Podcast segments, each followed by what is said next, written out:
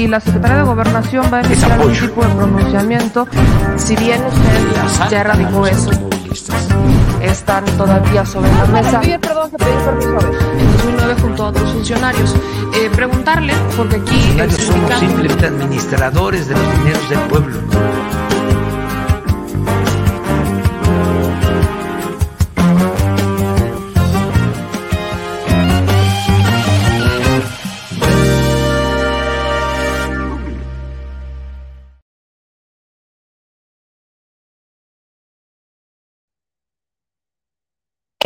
Parece que está, lo logramos. Muy buenos días, chilitos y chilitas. Bienvenidos al Detrás de la Mañanera, en donde analizamos lo más importante de la conferencia de prensa del presidente Andrés Manuel López Obrador.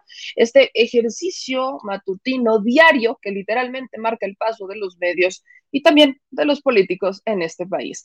El día de hoy, en esta mañanera, mientras usted se conecta para esa transmisión en vivo, mientras estamos aquí platicando y analizando, el presidente no solamente se dio este análisis en materia de seguridad, de, más bien de salud, perdón, eh, sobre el avance diario en la basificación del personal, en la federalización del sector salud, en este caso fue Colima y Tlaxcala. No solamente se da el avance, también se habla sobre COFEPRIS, de que ya se eliminan a los gestores o se busca eliminar a los gestores.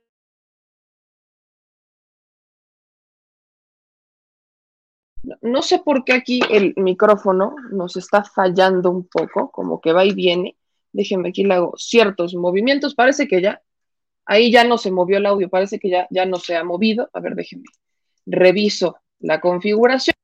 Ahí está, ya regresamos a nuestro audio, este perrón aquí con el micrófono. No sé por qué parece que aquí este, tengo que hacer ciertas modificaciones, o sea, necesito cinta. Pero bueno, eh, lo que le decía, eh, mi gente, es que en la mañanera de hoy el presidente López Obrador no solamente habla de, materia de seguridad, que es con lo que prácticamente eh, todos los martes, a lo que se dedica la conferencia de prensa todos los martes, sino que también demostró una vez más quién realmente sí tiene interés por los periodistas y quiénes no. Y es que el presidente el día de hoy presentó ya este plan de seguridad eh, social o de protección a los periodistas. Esto es importante porque es una de las cosas a las que vaya yo, yo llegaba a la mañanera, todavía, todavía no podemos regresar, pero de las veces, de alguna de las oportunidades que tuve de hacerle un planteamiento al presidente López Obrador, estuvo sobre la ley Chayote, ¿no? Cuando sale el dictamen de la Suprema Corte en donde obliga o le exhorta, porque ya vimos que no pasó nada, exhorta a los diputados a que ellos sean quienes realicen una modificación en la Ley General de, de Comunicación Social para que ya se elimine este gasto discrecional a la prensa, que en realidad es una forma de censura directa, ¿no? Entonces, eh, lo que hacen es que los gobiernos pues les dan dinero y de esa manera el periodista inmediatamente se censura o se autocensura o se censura a punta de chayote, porque pues tiene dinero y si, vaya, existe este condicionamiento que ya ni siquiera es un condicionamiento textual o verbal, sino que por aquí de forma inmediata reciben este recurso público y ya no hay críticas, ya no hay investigación, ya no hay cuestionamientos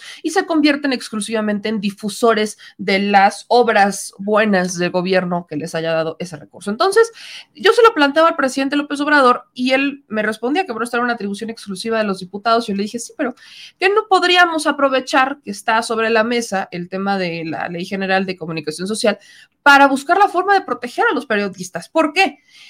Los medios de comunicación a muchos ni les pagan bien, o sea, no les pagan eh, lo que les deberían de pagar y no los tienen asegurados. Y hablo de empresas como TV Azteca, por ejemplo, en donde quizás los que usted ve en pantalla y que alguno quizás que otro reportero pues esté bien pagado y tenga buena eh, seguridad social. Pero vamos a preguntarle a los camarógrafos, por ejemplo, a los editores, por ejemplo. Vamos a, vamos a preguntarle a los que usted no ve, que, que tienen, vaya, son, son los que hacen que la magia pase, los que están detrás de cámaras, los que van y buscan las imágenes, los que van y se meten con las cámaras, esas grandotas, al lugar de los hechos. Son ellos los que sí están en riesgo, porque son los que normalmente se van a meter a las zonas de riesgo para tomar las imágenes, donde hay amenazas, donde hay crimen organizado. Bueno, hablemos de ellos, porque ahí sí hay una gran diferencia. A ellos no los tratan como tratan a los que usted ve, porque los que usted ve, claro que los tratan bien. Entre más los vea, mejor los tratan. Pero al camarógrafo, por ejemplo, al editor, al, al, floor manager, al jefe de piso, a los que trabajan en el tema del audio, ¿no? Los que se dedican a poner los micrófonos y quitar los micrófonos, que también, también forman parte de la actividad periodística porque sin ellos no pasarían, si ellos no editan una nota, si ellos no la reportean, si ellos no la van y la graban, si ellos no van y dirigen este, la orquesta en el noticiario, simplemente usted no tendría o no tendríamos periodismo, no tendríamos esas notas de algunos en estos espacios. Hablo de estos espacios de radio y televisión, por ejemplo. Entonces, a ellos son a los que no les pagan. Entonces yo le preguntaba y le decía al presidente, bueno, que no sería una buena opción que aprovechando esta ley general de comunicación social se pusiera quizás un candado en donde, pues si no han pagado sus impuestos, también digo, hablando de Don Caníbal, si no han pagado sus impuestos, si no han cumplido con Hacienda, pues no se les puede a ellos, o sea, a las empresas y a las personas físicas. Si no han cumplido con Hacienda, pues entonces no se les da recurso. Esa es una que planteaba. Y la otra que planteaba es justamente, si no comprueban que le han o que han pagado, este, que le pagan bien a sus, este, a sus eh, empleados, si sus empleados, todos, todos los del medio de comunicación, no están en el IMSS, o sea, si, si ellos no han contratado por la buena a sus empleados, pues entonces tampoco se les puede dar este recurso, porque al final, ¿en dónde se queda el recurso? No se va a los sueldos, no se va a la seguridad social, no se va, no, no, no se va al editor, no se va a tener un mejor trabajo o un mejor desempeño periodístico, no, sino que se va directamente al bolsillo de los que más tienen. O sea, de los dueños de comunicación, de los medios de comunicación, a los machuchones, pues. El presidente me decía, lo veía con buenos ojos, pero decía, bueno, pues esto lo tienen que hacer los diputados. Y es algo que no ha pasado. Yo ya se lo he planteado a algunos compañeros, amigos que quiero mucho este, sobre este tema, pero bueno, hay otros asuntos este, sobre la mesa. Pero lo que hizo el presidente López Obrador fue decir, bueno, pues si la prensa, si los medios de comunicación, si todos estos grandes corporativos no lo quieren hacer, pues alguien lo tiene que hacer. Y el presidente López Obrador presenta el día de hoy este plan de protección social a los periodistas. Entonces, es, es, un, es un agrado saber que se está avanzando en este país y que el, el grupo que conforma, porque para, vaya, cuando se va a hablar de periodistas, pues entra otro factor, el gobierno va a dar la seguridad social, ajá, y el gobierno va a decidir quién va a entrar, a quién se le va a dar, a quién no. Generaba muchas dudas, generaba dudas el decir, bueno, este, sí existe quizás el riesgo de que alguno se quede fuera porque el gobierno no lo quiso meter. Existe el riesgo. Órale, lo ponemos sobre la mesa. Pues bueno, se presenta a un este, consejo consultivo integrado por periodistas en el que veo a, grandes personas como Fernanda Tapia, como eh, el maestro eh, Rubén Villalpando, pero también está ahí, y, estoy muy contenta de que esté en este consejo, a Nancy Flores. Estoy muy contenta de que Nancy Flores fueran parte de este consejo. Vamos a empezar por eso, vamos a empezar por eso mientras usted me ayuda a compartir la transmisión, porque este es un tema que yo, yo, yo veo de los más importantes. Así que conozca usted quién forma parte de este consejo consultivo de periodistas, que será quien vea, que quien pueda decidir a qué periodistas se les puede dar, quienes sí lo necesitan, quienes necesitan esta protección de, en materia de seguridad social, en materia de, de mejor desempeño del periodista, y quienes no. Vea, vea quiénes son.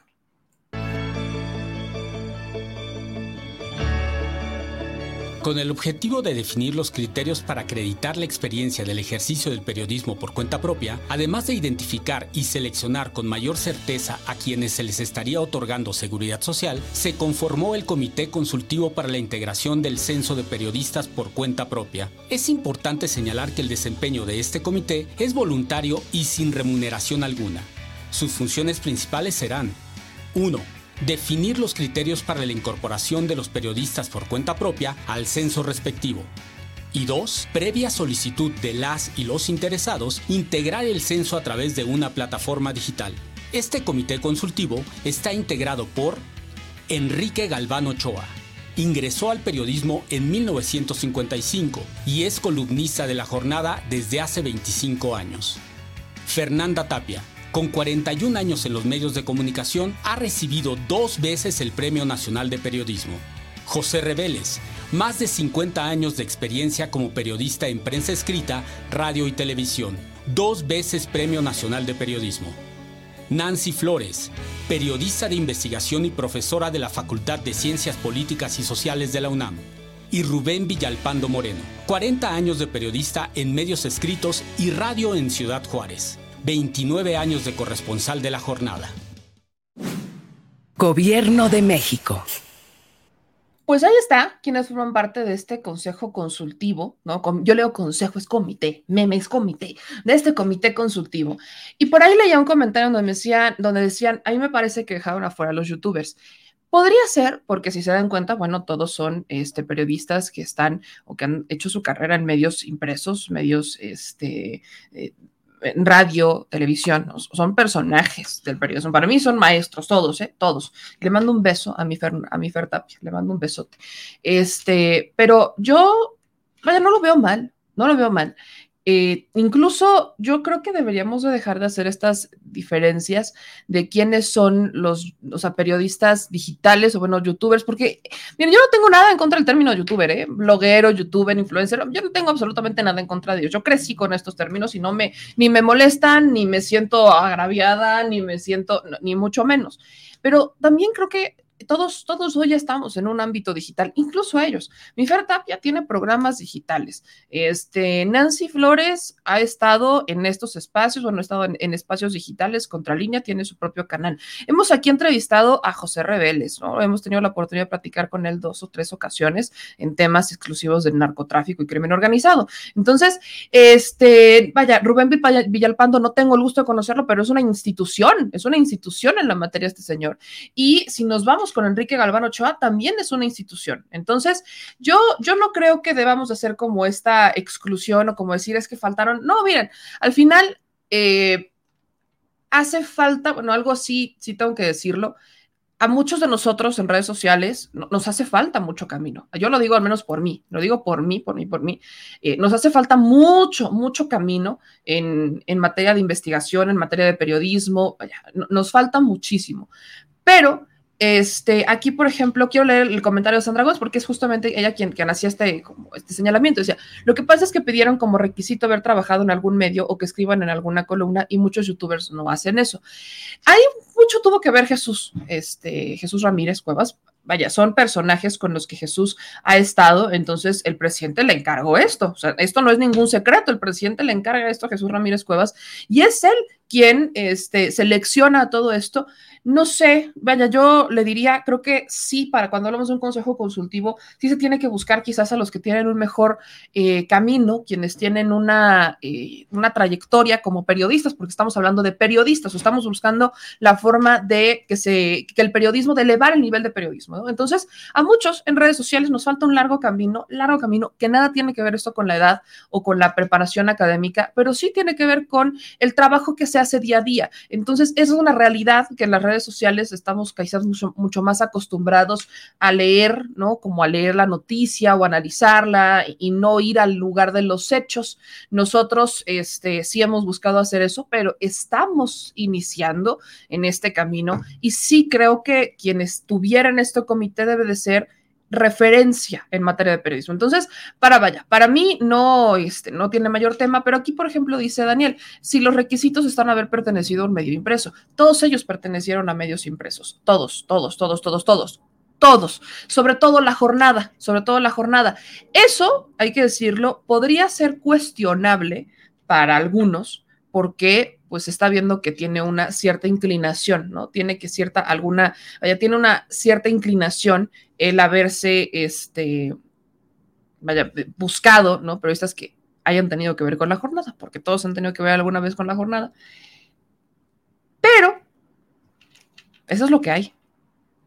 Ahora, creo que sí podemos hacer este señalamiento y vamos a ver, en este momento yo no tengo ningún tipo de elemento para hacer un cuestionamiento sobre si está bien o está mal, sobre todo porque vaya, se lo vuelvo a poner.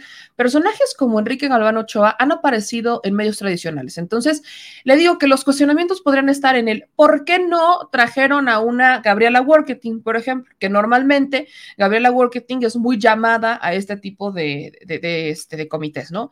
O un o un, este, no, sé, vaya, definitivamente López Dóriga o Lord de Mola no estaban incluidos en, en, la materia, ¿no? Eso hay que decirlo.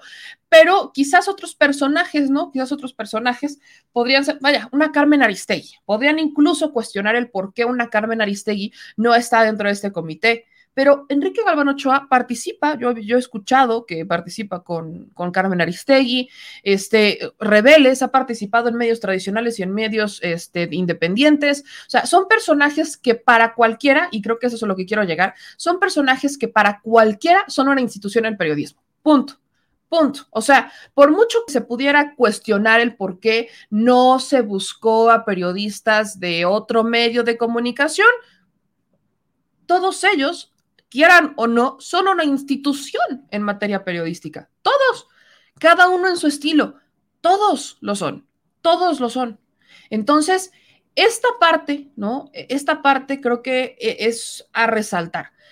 También otro punto sobre todos los personajes que he visto. Todos, todos han entendido la transición a digital. Todos han entendido esta transición a digital porque no he escuchado y no he visto que ninguno de ellos tenga este comentario despectivo que hacen hacia los independientes digitales o a los youtubers, porque están en YouTube. No, no es cierto. Todos ellos han participado en este. Ah, vaya, nosotros hemos tenido aquí a este a, Rebeldes. Nancy tiene su propio contralínea, se desempeña en materia digital. Fernanda Tapia, yo he tenido la oportunidad de trabajar con Fernanda Tapia, ¿no? De estar con ella. Entonces, nada nada podría servir como pretexto, nada puede servir como pretexto del que, ay, es que no buscaron a, una, a otros periodistas de MBS o a otros de, este, del Universal, a otros articulistas del Reforma, vaya, no tiene nada que, no hay manera en que los puedan, este, en que puedan demeritar su trabajo periodístico. Se podrá cuestionar su ideología porque evidentemente todos ellos, algo que comparten es una ideología de izquierda, todos lo comparten, todos lo comparten, es ser de una ideología de izquierda y bajo esa dinámica es que se les ha integrado en este comité. Seamos honestos, es, a ver, el, el presidente todo el tiempo eh, critica a un Loreto Mola, a un López Dóriga, a una Carmen Aristegui. ¿De qué manera les va a decir, ah, sí, vénganse aquí a este comité, ¿no? Comité consultivo, ¿para qué? Para que beneficien a sus compadres, que aparte son los que más ganan en los medios de comunicación y que encima de que son los que más ganan, les den el seguro a personas que son las que no la necesitan. A eso quería llegar, a ese, a ese punto quería llegar. El, lo que todos ellos comparten, lo que Enrique Galván Ochoa comparte con Fernanda Tapia, que comparten con Nancy Flores, que comparten este, todos, es justamente eso, que tienen trayectoria periodística, son incuestionables en materia periodística, su trabajo periodístico no puede ser cuestionado, han escrito libros, han estado en radio y televisión, han sido premios de periodismo, o sea, no pueden ser cuestionados por este lado.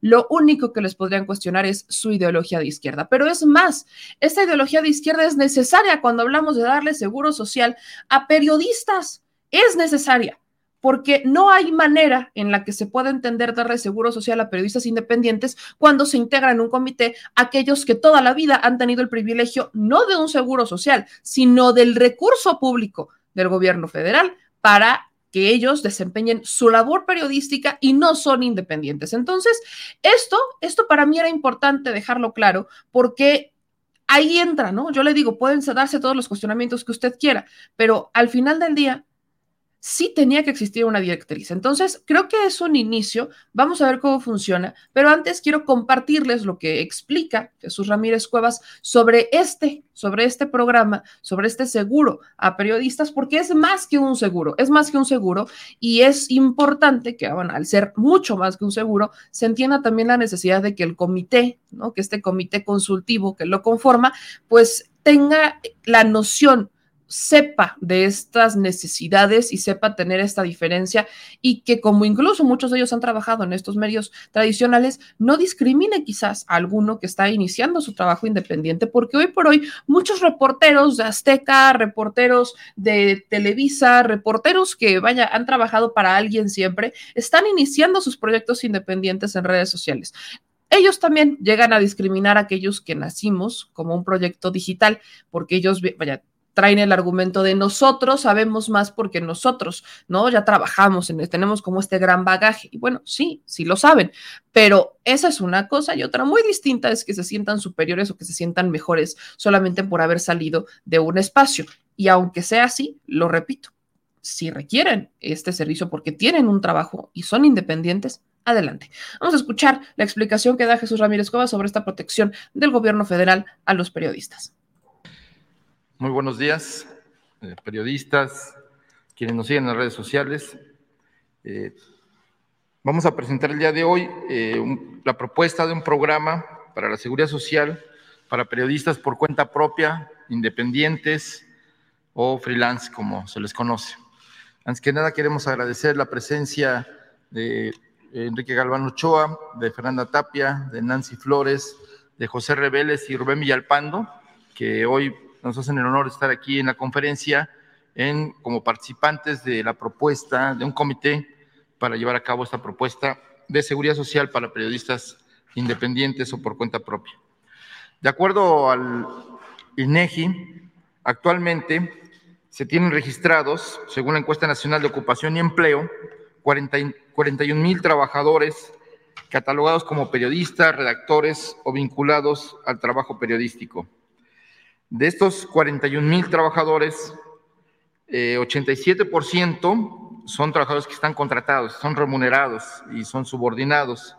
Sin embargo, eh, hay un 15%, 14.7%, que eh, son 6.028 personas, según el INEGI, que trabajan por cuenta propia labores periodísticas. Sabemos que estos datos pues son aproximaciones, no son datos absolutos. Hay más personas eh, jóvenes sobre todo que se dedican hoy al periodismo y que no están en las estadísticas oficiales, pero bueno, esto es el, digamos, las estadísticas sobre las que partimos para hacer esta propuesta. 85% de los trabajadores, es decir, el 34 mil, son trabajadores que tienen, eh, están dentro del régimen obligatorio del IMSS, por lo cual cuentan con seguridad social, cuentan con eh, todas las prestaciones que el Instituto Mexicano de Seguridad Social eh, hoy otorga. Y este, un 15% de estas estadísticas no están, eh, no tienen seguridad social y no tienen acceso a servicios médicos y, por supuesto, mucho menos a una jubilación. Un dato importante es que eh, en este universo de más de 40 mil personas, 50, 60% tienen menos de 50 años. Esto es importante porque el periodismo, como sabemos, es una noble, un noble oficio y una labor muy importante para nuestra sociedad, para la vida democrática, para la vida cultural, para la vida social, eh, para conocer temas de relevancia eh, colectiva y que, bueno, pues a través del periodismo se dan a conocer y se le da voz a los ciudadanos. A pesar de esa tarea o de esa importancia que tiene la labor periodística, eh, muchos periodistas han sido excluidos de esta posibilidad de contar con seguridad social y por lo tanto de pues, a medicamentos, a, atención médica. Pero bueno, este, es por eso que hoy el gobierno de México hace esta propuesta que se da a conocer el día de hoy de poner en marcha un programa para otorgar seguridad social a los periodistas que no cuentan con una relación laboral, es decir, que son personas trabajadoras independientes en una profesión que requiere protección de acuerdo a la legislación nacional eh, en materia de trabajo y a las legislaciones internacionales. Recordemos que la Organización Internacional del Trabajo eh, señala que un trabajo decente significa la oportunidad de acceder a un empleo productivo que genere un ingreso justo, la seguridad en el lugar de trabajo y la protección social para las familias y mejores perspectivas de desarrollo personal y de integración social, entre otros. Es por ello que eh, a partir de esto, eh, la ley de seguridad, del Seguro Social reconoce para los trabajadores del régimen obligatorio, quienes tienen hoy IMSS o Seguridad Social, este, la protección de una seguridad social integral. Tienen acceso a servicios médicos, tienen acceso a incapacidades, tienen acceso sus familiares también a estos servicios y al final también de acceso a una pensión eh, por cesantía, por enfermedad o por eh, edad. En este contexto, para el gobierno eh, de México es fundamental que todos los trabajadores cuenten con salarios justos y con seguridad social. Y en este camino es que hoy se hace la propuesta para que los periodistas independientes cuenten con esa seguridad social integral. Es decir, acceso a, atención para enfermedades, accidentes de trabajo, invalidez, vejez e incluso el fallecimiento. ¿Cuáles serían los beneficios de esta propuesta? Es eh, integrar a los trabajadores de periodistas independientes a la cobertura que hoy tienen acceso de cinco seguros quienes eh, gozan del régimen obligatorio del seguro social. Estos seguros son el seguro de enfermedades y maternidad, que da acceso a la atención médica, farmacéutica y hospitalaria para el asegurado y para sus familiares, así como el pago de incapacidades por enfermedad. Un segundo seguro, que es el seguro de riesgo de trabajo, que da acceso a atención médica, farmacéutica y hospitalaria, rehabilitación, eh, prótesis o ortesis en su caso, incapacidad por accidentes de trabajo, enfermedad de trabajo y en su caso, si así se determina, una pensión.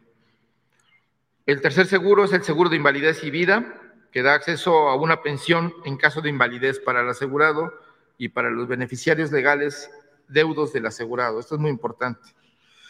El cuarto seguro es un seguro de retiro, pues cesantía en edad avanzada y vejez. Este es el llamado, eh, pues el seguro de retiro eh, y es un ahorro que se da para el retiro. En este caso va a correr a cargo del Estado mexicano, a través de la Secretaría de Gobernación y el Instituto Mexicano del Seguro Social, que va a hacer el aporte para eh, crear esta condición de una pensión con posibilidades a que cada uno de los trabajadores, si tiene un ingreso extra o puede aportar un ingreso mensual, puede hacer aportaciones a este seguro y ampliar su pensión en, en caso de vejez. Un quinto seguro que, que, tiene acceso para esta propuesta es el seguro de guarderías y prestaciones sociales. Esto es importante, eh, pues sobre todo para los matrimonios jóvenes, para las madres jóvenes y padres, porque se tiene acceso a las estancias infantiles para el cuidado y actividades de esparcimiento, en el caso de, los niños, de tener hijos, y para tener acceso a actividades de esparcimiento deportivas y culturales en las instalaciones del Instituto Mexicano de Seguro Social. Para lograr esta, concretar esta propuesta, se hizo la invitación a un grupo de periodistas que integrarán o ya integraron un comité consultivo para eh, la revisión y configuración del censo de periodistas por cuenta propia. Eh, las tareas de este comité son sencillas, eh, sesionará de manera ordinaria cada seis meses y llevará a cabo sesiones extraordinarias. Pero lo más importante ha sido su tarea para definir los criterios para la incorporación de los periodistas independientes al censo respectivo. Y bueno, pues serán encargados de revisar las solicitudes de quienes se registren a través de una página de internet que vamos a dar a conocer y eh, damos eh, aquí eh, a conocer quienes integran este comité. Los miembros de este comité son periodistas de intachable calidad moral y de una amplia trayectoria periodística. Aportan su tiempo y su trabajo de manera voluntaria y sin ninguna remuneración alguna. Entre ellos, bueno, son cinco compañeros y compañeras que integran este comité. Empezamos por Enrique Galván Ochoa, eh, un periodista que ingresó a periodismo en 1955, ha sido cofundador de La Voz de la Frontera en Mexicali, del Mexicano en Tijuana, y bueno, pues eh, de este último fue director general durante 15 años. Eh, actualmente escribe una columna Dinero en la, en la jornada desde hace 25 años. Está la compañera Fernanda Tapia, con 41 años de trayectoria en los medios y ha sido eh, pues, participante en muchas de las importantes programas radiofónicos en estaciones como Radioactivo, La Sabrosita o La Pantera. En fin, es una persona que es muy reconocida en el medio periodístico y ha sido dos veces eh, Premio Nacional de Periodismo. José Reveles, que está con nosotros aquí, con más de 50 años de periodista en prensa escrita, en radio y televisión, dos veces Premio Nacional de Periodismo, eh, Está, eh, se encuentra Nancy Flores, periodista de investigación y coordinadora de información de la revista Contralínea, autora de, y coautora de varios libros y también profesora de la Facultad de Ciencias Políticas y Sociales de la UNAM.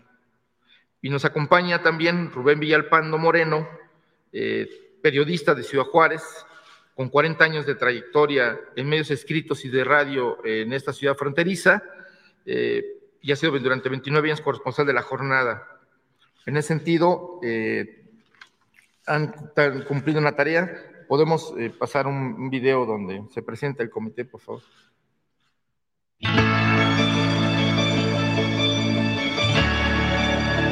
Con el objetivo de definir los criterios para acreditar la experiencia del ejercicio del periodismo por cuenta propia, además de identificar y seleccionar con mayor certeza a quienes se les...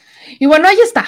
¿No? Eso es lo que presenta el día de hoy el gobierno federal sobre este consejo consultivo y sobre este programa periodistas. Pero fíjese que aquí hay algo que yo considero interesantísimo, de verdad, interesantísimo.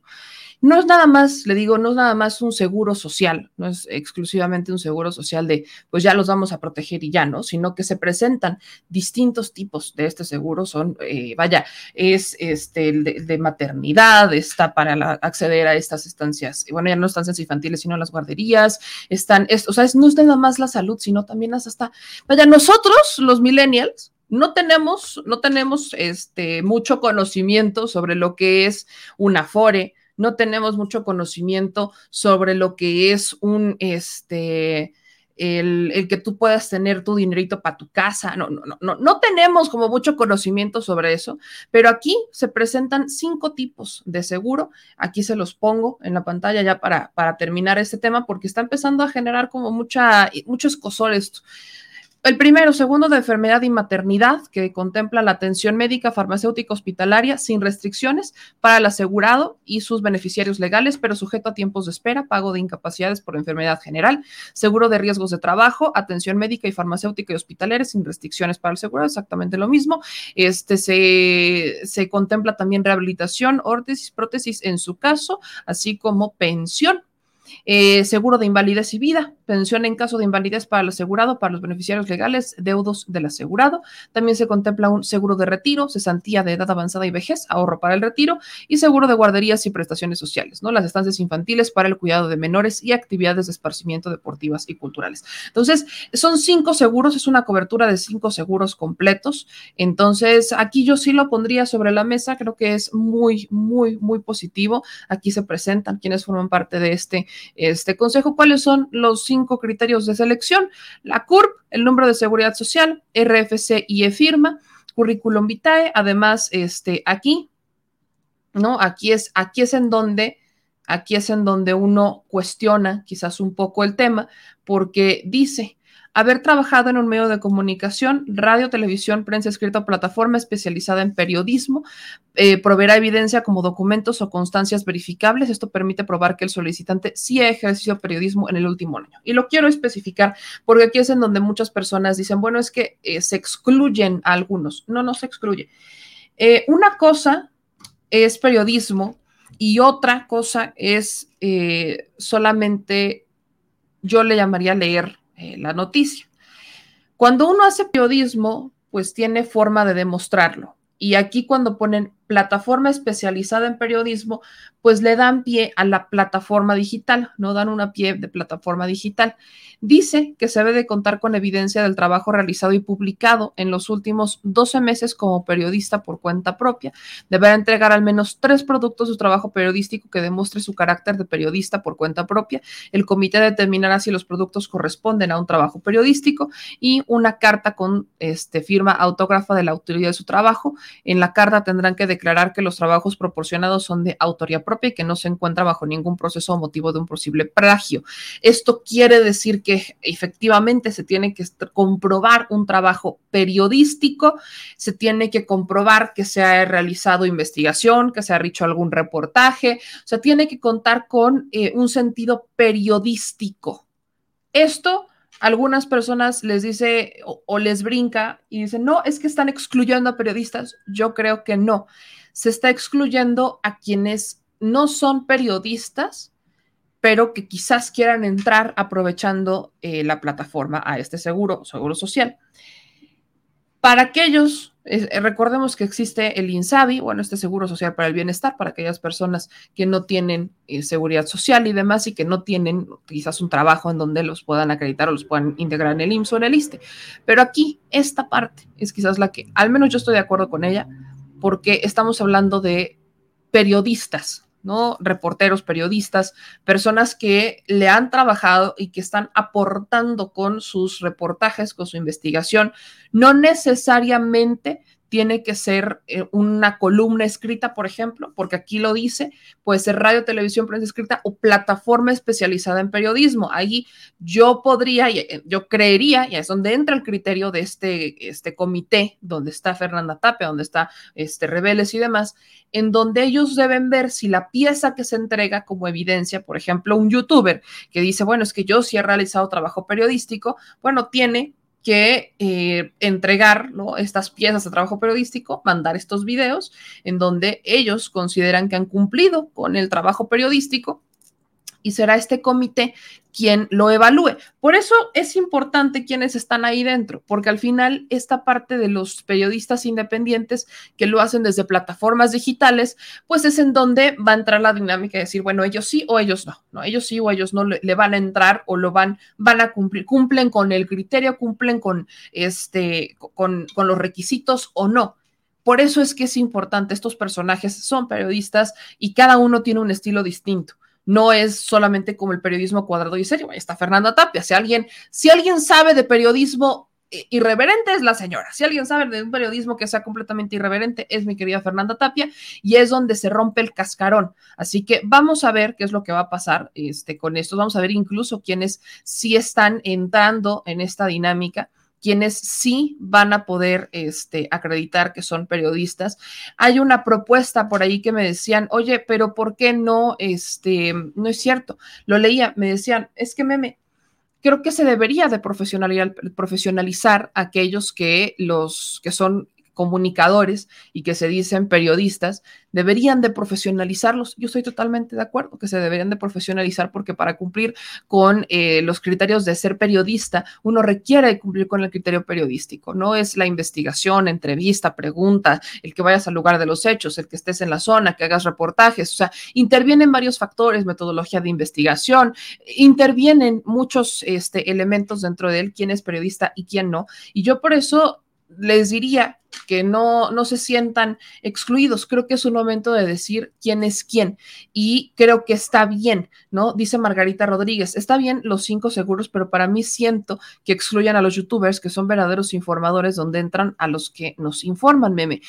Es a lo que voy, Margarita. Yo no creo que se nos está excluyendo. Simplemente creo que hay youtubers que sí son periodistas y hay otros youtubers que quizás no lo son porque, bueno, hay youtubers que salen, hacen reportaje, hacemos investigación, hacemos entrevistas, y vaya, hay unos que salimos. Hay otros que solamente se quedan sentaditos en sus casitas, les escriben guiones y ahí están, ¿no? Informando con lo que les escriben y no están cuestionando, no están haciendo reportajes, no están haciendo periodismo, simplemente están sentados, ¿no? Leyendo creo que eso no es periodismo. Para mí, el sentarte a leer no es periodismo. Eso no lo es. El hecho de que te sientes a leer lo que está haciendo alguien más no es periodismo. El, en donde quizás yo entraría en, un materia, en materia de análisis es, eh, hay una diferencia entre analista y periodista, ¿no? Hay una diferencia abismal. Un analista, hay opinólogos, hay analistas que tienen sus espacios en redes sociales. los hay, ahí están, ellos deberán acreditar su trabajo periodístico si es que consideran que lo que hacen es periodismo y será el comité quien diga si son o no, ¿no? Serán todos ellos quienes terminen por decir, bueno, es que esto sí es periodismo. Los demás podremos, ¿no? Podremos poner sobre la mesa los, las piezas que hemos hecho, la investigación que hemos estado haciendo de la mano. Vaya, es más, voy a, este, a meterme voy a meterme a este seguro, por ahí me lo preguntaban, me voy a meter al seguro, voy a registrarme y les iré contando el proceso. Y vamos a ver si excluyen periodistas o no. Vamos a ver si nos excluyen. Nosotros sí hemos hecho piezas de investigación, sí hemos hecho piezas, este, hemos hecho investigaciones que ya están incluso en nuestro portal. Vaya, nosotros quizás eh, tenemos esta parte, ¿no? Tenemos esta parte y yo no, vaya, yo no me digo periodista, pero sí hemos cumplido con ciertos puntos de, eh, del, del, este, criterio periodístico. Entonces voy a registrarme, lo voy a hacer y lo voy a poner sobre la mesa y les voy a estar informando si existe esta exclusión o no si existe la exclusión hacia los compañeros que desde las plataformas digitales lo están haciendo. Es más, el caso de Nancy Flores, por ejemplo. Nancy Flores tiene estos espacios eh, digitales, están en un portal digital y está en este comité. Por eso digo que no creo, no creo que se excluya a los que están dentro de plataformas digitales ejerciendo el periodismo, que hacen reportajes, que van al lugar de los hechos, que salen y hacen entrevistas, o sea, simplemente no, este, vaya, no, no estamos bajo ese escenario, ¿no? Entonces, vamos a entrarle voy a entrarle al punto. Aquí me dice Teresa Ávila, por ejemplo, Búfalo y Hans entrarían, Hans si entraría, Búfalo creo que también, porque ellos están mucho en la calle, esos, ellos hacen muchos reportajes. Yo a lo que hace el Búfalo lo llamaría reportaje, porque este, salen y le preguntan a la gente y están en el lugar de los hechos. Yo le llamaría quizás a ellos reportar, reporteros, eso yo lo llamaría Hans también. Este, vamos a ver los demás. Hay muchos, muchos que tienen millones de seguidores incluso, que nada más están sentados, que no hacen ni siquiera entrevistas. El hacer entrevista creo que sí, ya es este, entrar dentro de este esquema periodístico porque estás buscando, ¿no? cuando haces preguntas, estás buscando llegar a una cierta evidencia, estás buscando que se, se revelen ciertas cosas. Creo que ellos se les podría considerar ese también eh, dentro del trabajo periodístico, pero al final para allá yo no soy la que decide, ¿verdad? O sea, yo no, a mí no me, dentro de mi criterio no está, dentro de mi criterio definitivamente no está. Así que eh, las plataformas digitales no están excluidas. Yo no creo que las plataformas estén excluidas. Es importante los perfiles de los que están ahí justamente por eso. Y vamos a ver qué es lo que pasa. Al final, si ellos quieren entrar, quien quiera solicitarlo, que entre. Adelante, salgan, eh, vaya, involúcrense, metan presenten sus este, documentos, presenten sus piezas periodísticas, presenten, ¿no? Todo lo que tienen ahí dentro de, de, su trabajo, lo que hacen en redes sociales y que sea el comité quien decida a quiénes sí y a quiénes no. Yo, le repito, yo no creo que esté excluyendo a los periodistas independientes o a los youtubers, así que solamente creo que entrará un quién es quién. Y déjenme decir que es algo que había solicitado la audiencia porque a mí ya me habían este, presentado varias veces. Me dicen, ¿por qué tú no presentas una iniciativa para que este, los periodistas se profesionalicen? Yo, pues porque uno, no soy diputada, ¿verdad? Y dos, porque no es mi chamba, yo no tengo, o sea, yo, ¿a dónde quieren que presente la iniciativa? ¿A quién le voy a? Yo no lo puedo hacer, pero creo que sí es una buena idea. Hay programas que yo me, inscribí, pero ya no hubo cupo y me quedé para el próximo año, en donde son cursos que te ayudan a regularizarte. Cuando ya estás haciendo el trabajo, cuando ya eres, vaya, cuando tienes eh, el oficio y ya lo estás desempeñando, lo que hacen es que entras a un curso, es un diplomado con posibilidad de titulación y exactamente es para esto, para que aquellos que están dentro del oficio del periodismo se profesionalicen y ahora ya sean periodistas de profesión, porque ya tienen, ya tendrán un título, es de la UNAM. Este, ahí tengo una amiga queridísima, mi querida Laura Sánchez Ley, que también es periodista, este, periodista de investigación, quien da parte de este curso. Entonces, bueno, me, queda, me quedé para el próximo año. Pero esa es una forma en la que se puede profesionalizar a los periodistas. Podemos llegar a la profesionalización y va desde este sentido. Pero bueno, eh, en otro tema, ¿no? En otro tema ya cerrando el asunto de, del periodista, es importante que también señalemos lo que el presidente López Obrador dice sobre, hoy se preguntó sobre Emilio Lozoya, ya sabemos que Emilio Lozoya todavía no ha eh, dado estos, eh, no, no, ni siquiera se ha acercado a la reparación del daño y sabemos que no es así me, causó curiosidad la pregunta que hace Sara Pablo, porque ella ya daba como por entendido que se había llegado a un acuerdo de reparación del daño con Emilio Lozoya cuando no es así. Pemex dejó muy claro que no había todavía un acuerdo con Emilio Lozoya porque el señor quería pagar menos. O sea, el señor estaba ofreciendo 5 millones para reparar el daño por Odebrecht y, agro, y agronitrogenados, cuando sabemos que el daño es más de 200 millones. Entonces, Emilio Lozoya decía, yo doy 5 millones. Eh, Pemex definitivamente se cerró, dijo, no, eso no va a solucionar, eso no repara el daño, así que no hubo un acuerdo. Pero la pregunta que le hacía Sara Pablo al presidente de hoy era, bueno, ¿y por qué no se ha llegado a esta, no ha cumplido con el acuerdo reparatorio? Bueno, ¿cuál acuerdo reparatorio? Si todavía ni siquiera llegamos al tema del acuerdo reparatorio cuando Pemex no, Pemex, el presidente incluso responde que él no sabe cuánto es lo que Pemex ha solicitado, pero sabemos, lo que sí sabemos es que el daño por el tema de agronitrogenados superior a los 200. Solamente por agronitrogenados son 200 millones de dólares que ya está pagando este Alonso Ancira de agronitrogenados en, cómodos, en, en cómodas parcialidades. Sabemos que ya solamente dio una, la primera de 50 millones y nada más. Faltaría ver, ¿no? Faltaría ver este qué es lo que qué es lo que presenta, ¿no? Por su parte, la unidad de inteligencia financiera, que también son agraviados, la este, Pemex, que también son agraviados. Ellos faltan ver, ¿no? Qué es lo que van a poner sobre la mesa de cuánto es lo que sería el daño al erario, pero eh, Emilio Lozoya es el que está cargando con toda la pena. Yo lo que preguntaría es, ¿en dónde está la fiscalía? Porque esto es algo que le compete a la fiscalía. ¿En dónde está la Fiscalía General de la República informando sobre estos avances, si hay o no un acuerdo reparatorio? Yo simplemente no, no lo veo. No veo que se cuestione a quien se debe de cuestionar. Y ni siquiera porque ellos tienen estas fuentes, ¿no? En Grupo Fórmula tienen mucha y muy buena comunicación con el fiscal general de la República. Pero bueno, en otro tema, hoy Vicente Serrano, que le mando un abrazo, logró preguntar después de tres días, para que vean que no es sencillo, logró preguntarle al presidente López Obrador y le pregunta sobre el proceso electoral. Qué bueno que puso sobre la mesa, porque el presidente decía que para él este proceso electoral había sido como muy limpio. Y le dice, eh, pues vaya, recuerda el asunto justo de, de, Búfalo y recuerda de, de, este, de Carlos Hank, de cómo es que los levantan, se vio, ya eso fue trágico, se ven, están bien, golpeados, pero están bien, y le, le, pone sobre la mesa el caso de Durango, el caso de Camila Martínez en Aguascalientes, cómo es que Durango, Tamaulipas y Aguascalientes, pues el presidente decía, es que sí fue una elección muy limpia, pero pues vaya, no, hay incidentes que demuestran que no es así. Así que el presidente responde, dice, sí, sí es cierto, pero vaya, esa fue la excepción, no la regla.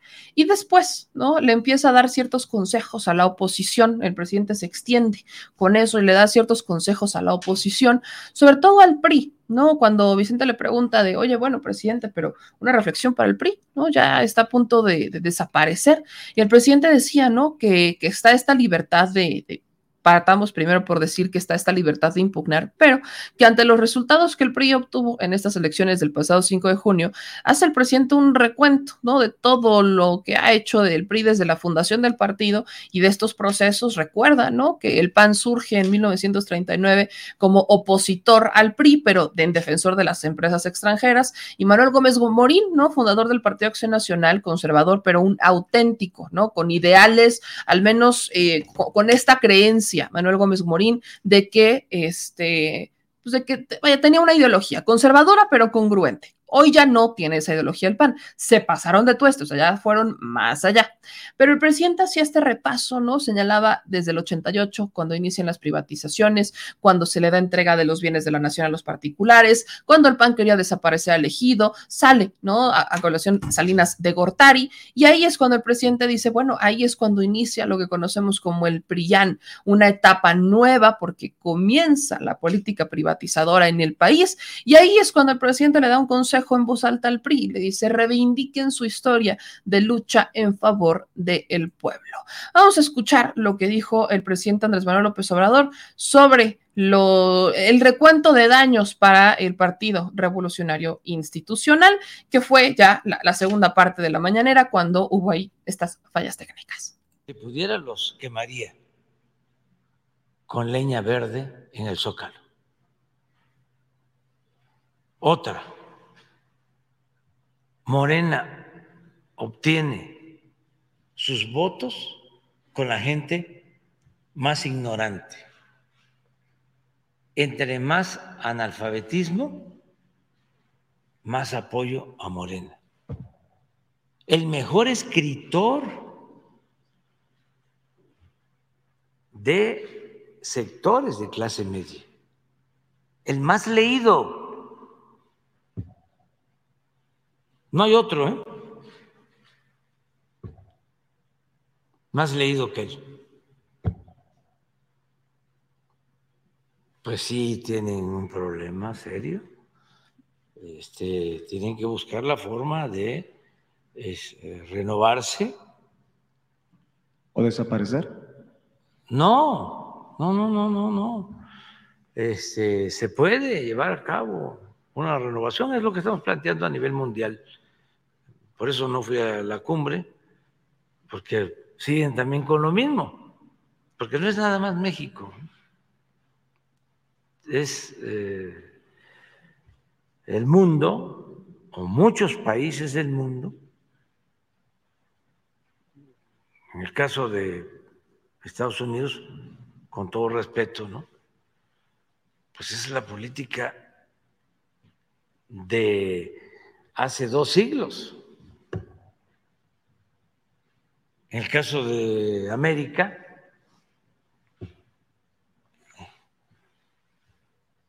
no se invita a todos a la cumbre porque se les considera eh, dictaduras. O porque no son buenas las relaciones que tienen con esos países. Entonces, ¿quién autoriza a una nación excluir a otra? ¿Hay gobierno mundial? No. Es lo mismo. Eh, el intervencionismo, la falta de respeto a las independencias de los países, la falta de respeto a la soberanía y la búsqueda de el diálogo y de soluciones o de soluciones a través del diálogo. Ya cambiaron las cosas Vamos a buscar integrarnos, hermanarnos, vamos a buscar eh, complementarnos, ya no la confrontación, ya no la carga ideológica, ya no los dogmatismos, ya no los prejuicios, ya no seguir medrando con políticas que afectan a los pueblos. ¿Qué culpa tiene la gente de Cuba o de cualquier país? Que porque en las élites políticas, económicas, les va bien eh, alentando, asusando. Ahí el presidente Andrés Manuel López Obrador mezclando el tema de los bloqueos de la Cumbre de las Américas, pero sobre todo el dogmatismo, el cómo estos personajes como Francisco Martín Moreno, los opositores, hoy están celebrando estas falsas victorias, ¿no? Con el tema de la elección, pero que lo hacen desde el clasismo, lo hacen desde el elitismo, lo hacen desde este dogmatismo de sentirse privilegiados o sentirse de esta clase privilegiada. Y miren que no está tan equivocado el presidente López Obrador, porque le voy a poner, ¿no? Y usted disculpe las fallas técnicas, pero le voy a poner un video de Santiago Krill que sube hace no mucho sobre este 5 de junio, para que vean que no está tan errado el tema del clasismo y elitismo y cómo se levantan en falsas victorias. Escuche lo que dice Santiago Krill sobre esta elección del 5 de junio, cuando dice, te preguntas quién ganó las elecciones del domingo, vea usted esto. Seguramente te estás preguntando quién ganó las elecciones de este domingo, porque todos salimos a declararnos vencedores. Aquí te cuento la verdad. La verdad es que sí, si hay tiro rumbo a las elecciones presidenciales del 2024 y las dos gobernaturas del próximo año. ¿Por qué te digo esto? Mira, Morena decía que ganaría 6 de 6 y la verdad es que ganó 3 y lo hizo porque utilizó todo el aparato del Estado, clientelismo con los programas sociales, servidores de la nación como promotores de la coalición oficial, compra de votos, amenazas, crimen organizado y uso de dinero público. De nosotros se decía que si bien nos iba, va por México, solo ganaría Aguascalientes. Y la realidad es que arrasamos en ese estado, pero también en Durango, donde no solo ganamos la gobernatura, sino también las principales alcaldías y la capital del estado. Además, hay una elección que sin duda se irá a tribunales porque está cerrada y hubo muchas ilegalidades. Tamaulipas. Ahí se decía que nos barrerían. No pasó y vamos con todo a defender nuestro triunfo. Una reflexión más. ¿Te fijaste que los estados donde hubo mayor abstención es donde Morena ganó? Así es que si queremos ganarle, tu voto de aquí en adelante será decisivo. Tu participación es fundamental para que desde ahora te dediques a promover el voto opositor. ¿Hay esperanza rumbo al 24? Claro que sí, una esperanza fundada en los resultados de este año y los del año pasado. ¿Te recuerdas? En esa elección intermedia prácticamente empatamos en votos federales. Te lo pongo claro, Morena ha ganado más territorio que población. No te dejes engañar. Pongámonos en acción, que no pase un día sin que sumemos más personas a Va por México. A la par, debemos transformar nuestra coalición en una fuerza social renovada, más allá de los partidos políticos. En Va por México cabemos todas y todos los que queremos un futuro mejor para nuestras familias. Te aseguro que con tu apoyo lo lograremos. Sí se... De, de noticias de un mundo paralelo. Estoy intentando procesar lo que acabamos de escuchar de verdad, no lo había escuchado hasta este momento. Estoy intentando procesarlo. Eh, me, está diciendo Santiago Krill que entonces es una victoria que hayan perdido más de la mitad del territorio mexicano, porque sí, sí, estamos hablando de las pasadas elecciones. Vale la pena recordarle a Santiago Krill que Morena hoy por hoy gobierna 21 entidades de 32. No necesitamos hacer matemáticas, sabemos que es mayoría. 21 entidades de 32. Eso quiere decir que Morena tiene más del 56% de la población mexicana, más del 56%. Pero aparte dice que se van, a, se van a, a tribunales en Tamaulipas. Sí, no sé qué tanto le beneficia eso al truco, sobre todo cuando este, dentro de su equipo de campaña está Javier Lozano. No sé qué tanto le puede beneficiar en Tamaulipas irse a, tribunales cuando vaya así, es, es un margen cerrado, pero no tan cerrado.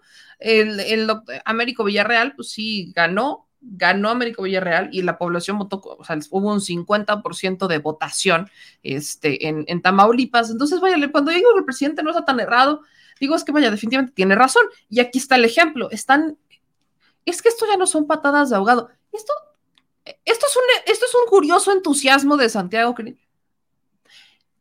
Consejo para la oposición. Aquí andamos aconsejadores vean más allá de sus narices. Siguen sin entender por qué perdieron el 2018. Siguen sin entender.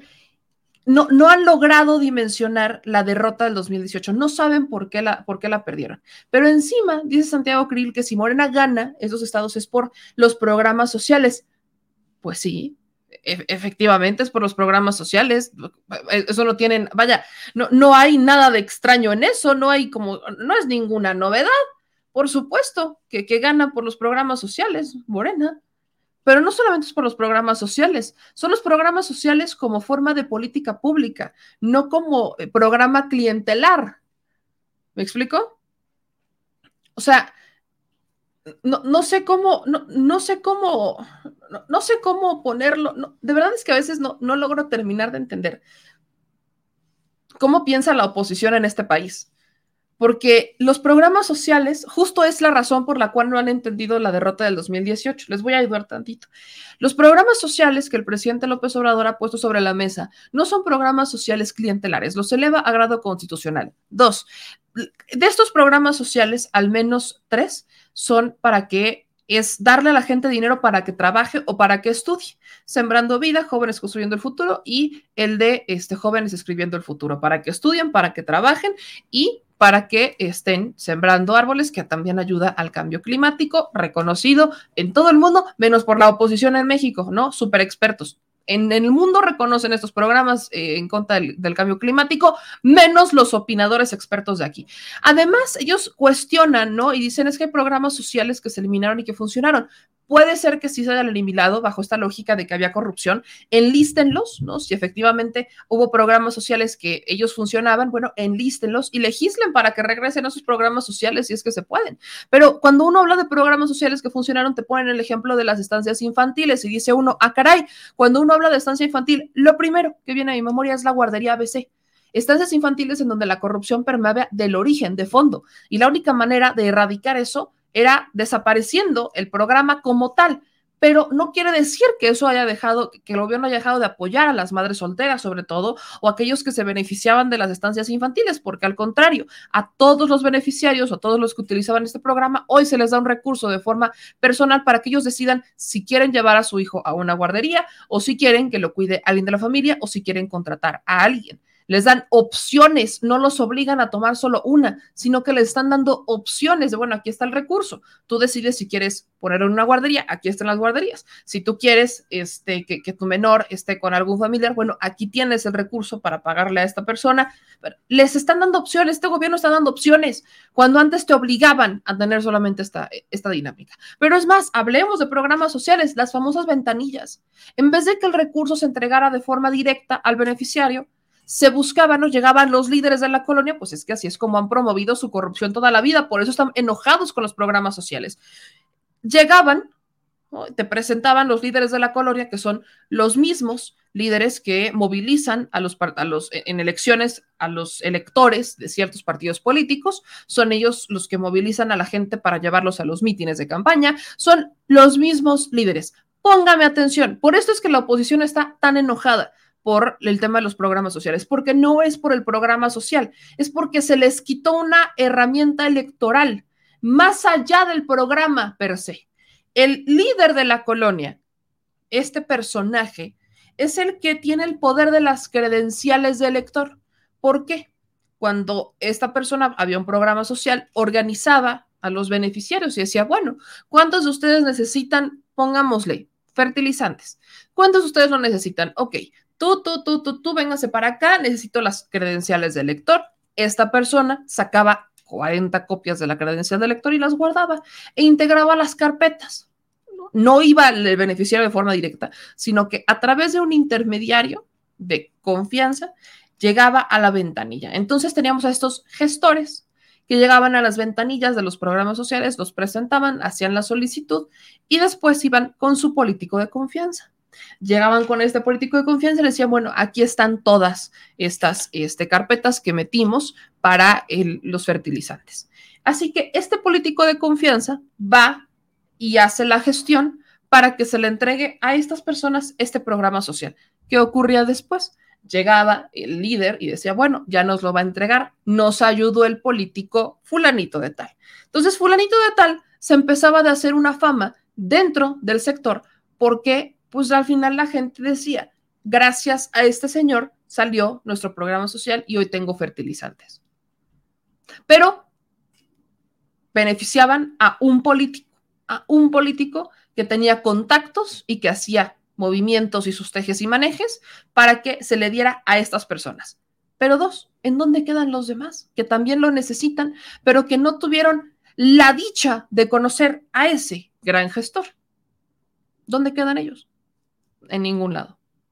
Pero además, antes de todo este proceso, el líder, el gestor, ya hizo un filtro, ¿eh? Porque llegarán y se, le, entregarán N cantidad de documentos y N cantidad de carpetas. Pero este gestor que está integrando las carpetas, ¿no? Y que está sacando sus 500 copias de credenciales de elector para después venderlas a los partidos políticos, hacer un negocio. Lo que pasa con este gestor es que ya hizo un filtro. Entonces ya decidió a quienes sí se lo va a dar, a quienes no. Y quienes entran, evidentemente, son familiares y amigos primero. Y ya después entran los demás. Así que ahí vemos un esquema de delito electoral que funcionaba como una maquinita día y noche, instaurado por el PRI, dominado por el PAN. De forma paralela, el mismo gestor que hizo todo este trámite y que llegaba con, el, con la persona y le decía, bueno, aquí está tu programa social, aquí están tus fertilizantes, y fue gracias a este señor. Incluso, ¿no? El político a la hora de la entrega del programa social iba, iba para que ella les entregaran y decían, bueno, es que aquí está. Él no los entregaba, él no le metía recursos, él no hacía nada, solamente hizo una llamadita. Y este señor casualmente tiene interés de ser diputado federal, de ser presidente municipal o de ser gobernador dependiendo. Así que la gente obviamente se va haciendo una idea de, bueno, es que este señor nos está ayudando, vamos a votar por él para que cuando sea gobernante, pues nos pueda ayudar a todos y puede ayudar a más personas. Esa era la lógica. PRI está instaurada en el PRI, dominada por el PAN. Pero le digo que de forma alterna, este líder, este gestor, tenía este bonche de credenciales de elector. Va con el partido político. El partido político quiere afiliaciones para entregárselas al Instituto Nacional Electoral y que el Instituto Nacional Electoral tenga elementos de decir, bueno, en tiempos ordinarios la gente sigue respaldando a este partido político. el problema que hoy tiene el PAN, porque el PAN está perdiendo militantes, el PRI está perdiendo militantes y cuando no logras tener ni siquiera el 3%, bye, bye, te quitan el registro. Entonces, los partidos tienen una necesidad de tener, ¿no? Estos afiliados constantes. Así que este líder sabe que ahí hay negocio y que los partidos políticos te pagarán entre 10 pesos, 20 pesos, 30 pesos, depende del partido político y depende del presupuesto, para tener estos afiliados. Porque los partidos políticos tradicionales no van y tocan las puertas, no salen y le dicen a la gente y le explican. No, no, no, no, no. Ellos se sientan a esperar que los militantes lleguen a ellos.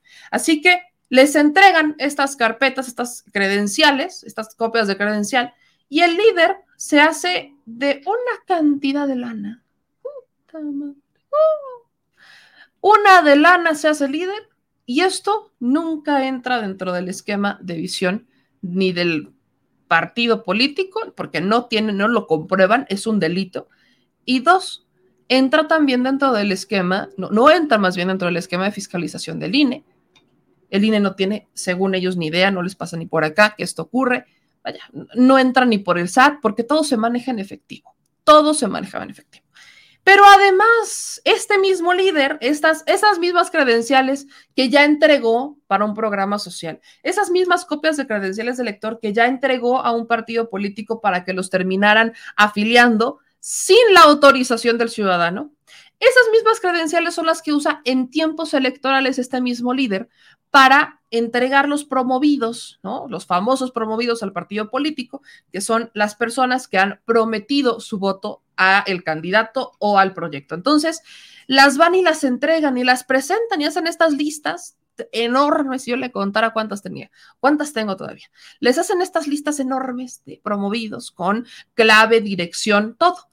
Y así es como el equipo de campaña de un candidato va a estas secciones, va al domicilio de estas personas para presentarles sus propuestas, según, y para entregarles utilitarios o va a esos domicilios para coaccionar el voto, para comprarlo o amenazar a la persona de que vote a favor de un partido político. Pero además, estas mismas credenciales son las que utilizan para movilizar a la gente. Entonces, este mismo líder que hace en todo este chorizo de historia, eh, iniciaba con la buena intención de dar programas sociales, se convierte en el que encabeza la estrategia de movilización del partido político o de la sección o del candidato. Así que este líder ¿no? es el que empieza a mover a la gente y cobra por hacerlo. Y así es como funciona un poquito el mundo electoral a raíz de los programas sociales que el PRI y el PAN hoy salgan a decir que es gracias a los programas sociales que el presidente López Obrador está ganando. Pues sí, sí, claro que sí, solamente que lo está haciendo, ¿saben cómo? De la forma más transparente posible y más legal de todas, como un programa de gobierno, como una política pública, no electoral. Por eso es que están tan molestos los de la oposición. Es por eso que están tan molestos por los programas sociales, porque la estrategia de implementación del programa social que pone sobre la mesa el proyecto de nación de la cuarta transformación evita toda esta práctica que les acabo de contar. Todo este choro lo erradica por completo porque ya no están estas ventanillas, porque el programa social se entrega de forma directa, que hay fallas, sí, claro que habrá fallas, que habrá, que habrá gandallas, claro que habrá gandallas, que habrá delegados que están usando esto de forma electoral, lo habrá, sí, sí lo habrá. Es por eso que el ciudadano tiene que denunciarlo, porque hoy tenemos herramientas, hoy tenemos el conocimiento que antes no teníamos. Hoy tenemos forma de decir, a ver, espérate, esto está pasando. Hoy existen las herramientas, hoy existe la voluntad, más bien, hoy existe la voluntad de un gobierno de erradicar el uso electoral de sus programas sociales, porque además elevó a grado constitucional estos programas sociales. Por eso yo le pregunto a un Santiago Krill y le pregunto a todos los que hablan sobre, ay, los programas sociales, pues sí, es una política de gobierno y el gobernar bien para el pueblo rinde frutos y esos son votos. Qué curioso que ellos no lo entendieran cuando alguien hace un buen gobierno y cumple con las expectativas de los ciudadanos, ¿qué creen que va a pasar? Que lo van a seguir votando y van a votar al mismo partido de donde emana el personaje durante mucho tiempo, mientras estos gobernantes emanados de ese proyecto les sigan demostrando que se gobierna bien. Así es como funciona. Es la parte más sencilla. Ah, no, pero los políticos se quieren ir por la tangente y quieren hacer la corrupción. Quieren entrarle en la corrupción. Ya ve, aquí le explico cómo es que funciona este, este esquema de programa social en tiempos electorales y por qué están tan molestos los políticos. Ya ve, lo que deja haber trabajado ahí, ya eso es lo que eso es lo que deja haber trabajado en los partidos políticos, conocer estos esquemas y saber y poderle contar a usted lo que ellos no le quieren contar, ni de broma. Pero bueno, ahora Voy con el último tema de la mañanera que ahí el presidente ya se iba, pero un reportero le hace, le habla sobre estas caravanas migrantes.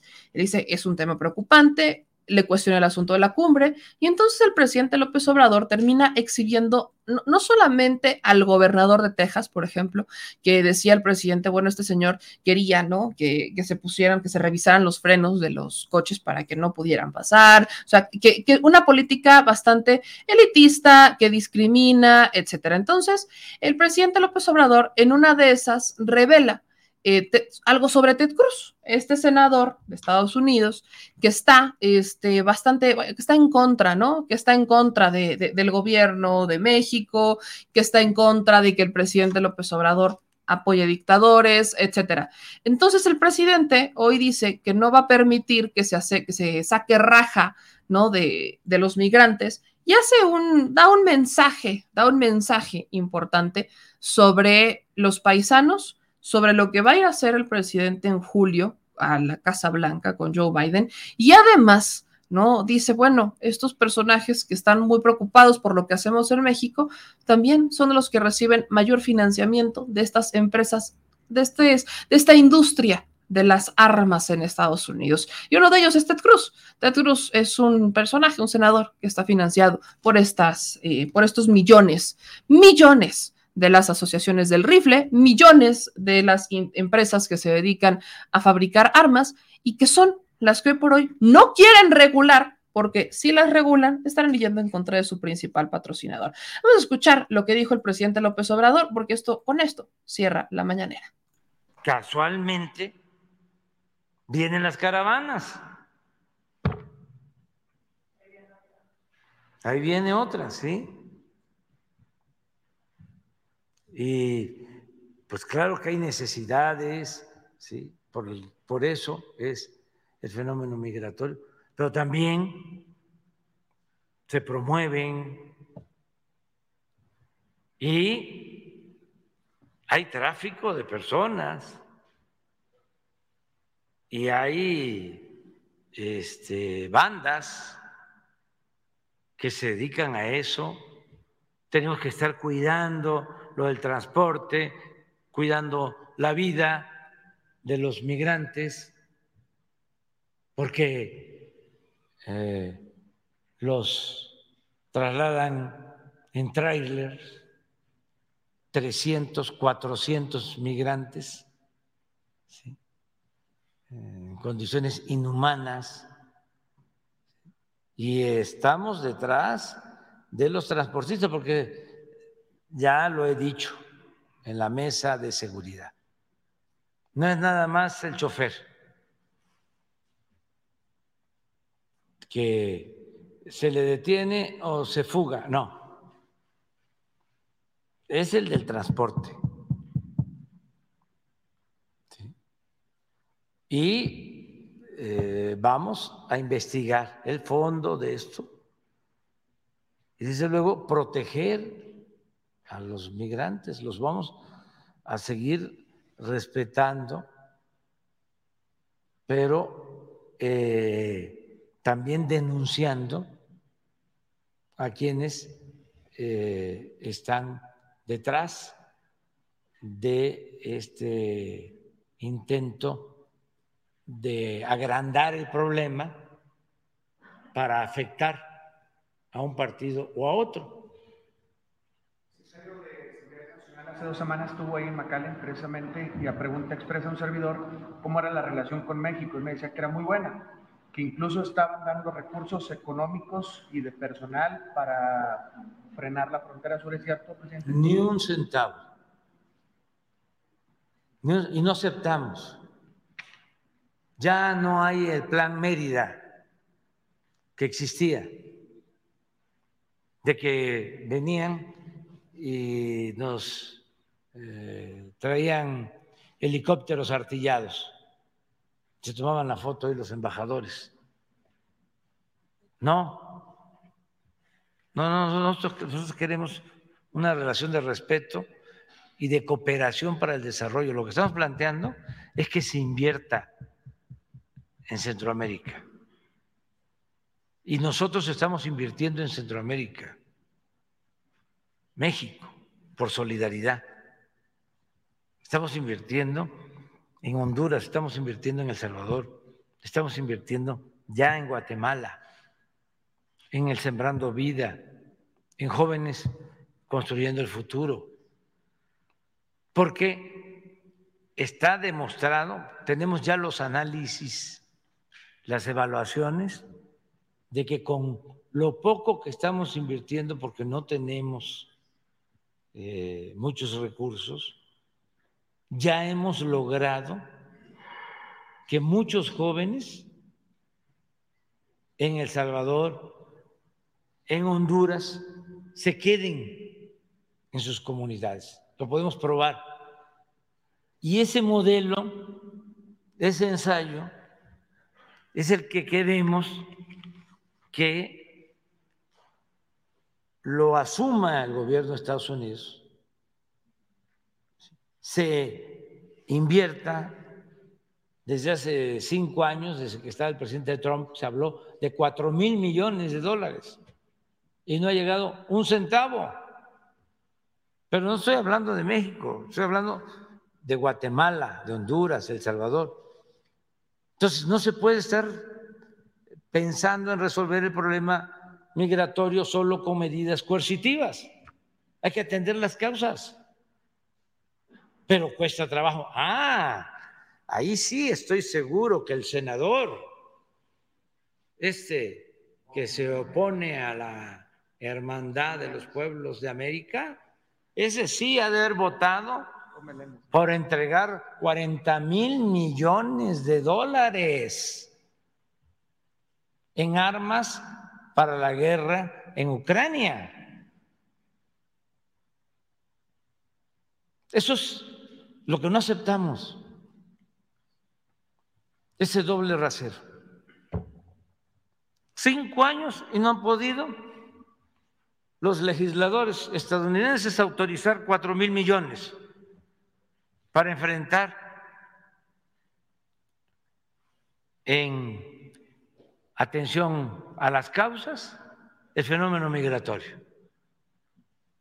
Y autorizan o disponen de 35 o 40 mil millones de dólares para armamento para la guerra. Y ambos. Hay otro senador también, de esos que se oponen a los migrantes, que me quedé anonadado, sorprendido de cuánto Le han dado las empresas armamentistas para su campaña.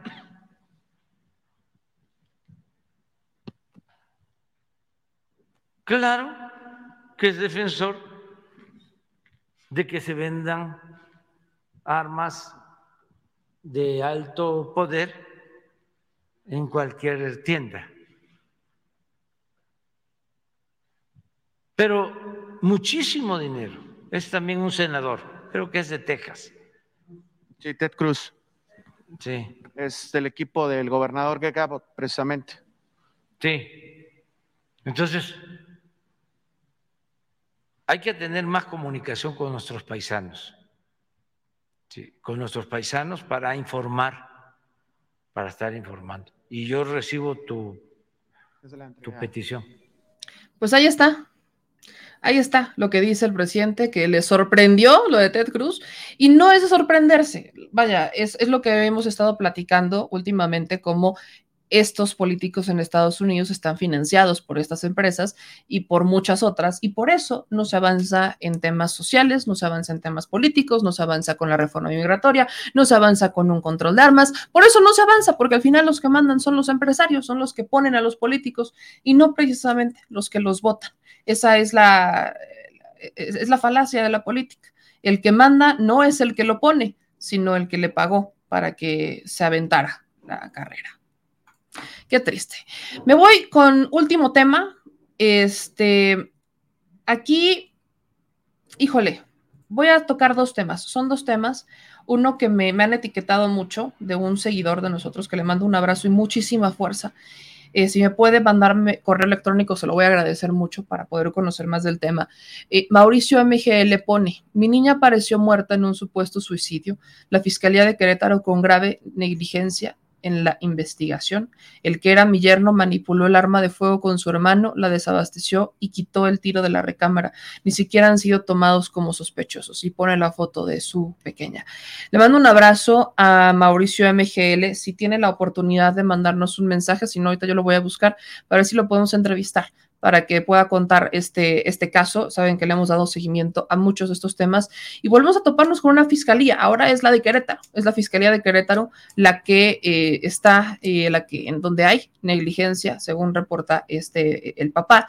Así que, híjole, no me puedo imaginar lo duro que debe ser, pero fuerza para Mauricio. Le mando un, muy fuerte abrazo a Mauricio y búsqueme, por favor, para poderlo entrevistar, para darle seguimiento al caso, conocer más y exigirle a las autoridades. Vamos a buscar ahí a ver quién nos puede apoyar. Este, que, ¿Saben qué? Vamos a etiquetar a Santiago Nieto, porque Santiago Nieto es de Querétaro. Vamos a, vamos a etiquetarlo, ahí vamos a buscar a alguien de Querétaro que nos pueda ayudar a darle seguimiento a esto y que nos pueda ayudar a darle salida, a conocer la verdad. En otro tema, me voy con la continuación y voy, a, tomar la, explicación más de una mejor manera, porque me llegaron algunos mensajes el día de ayer como preocupados, ¿no? De, sobre el, el tema del de ex secretario de gobierno de Mario Marín, exdiputado del Congreso de Puebla, Javier López Zavala, detenido el día de ayer. Le contaba que la detención, la detención a este señor se realiza este, por el delito de violencia familiar. Tengo que hacer una precisión, no fue por el tema de la, este, de la pensión alimenticia.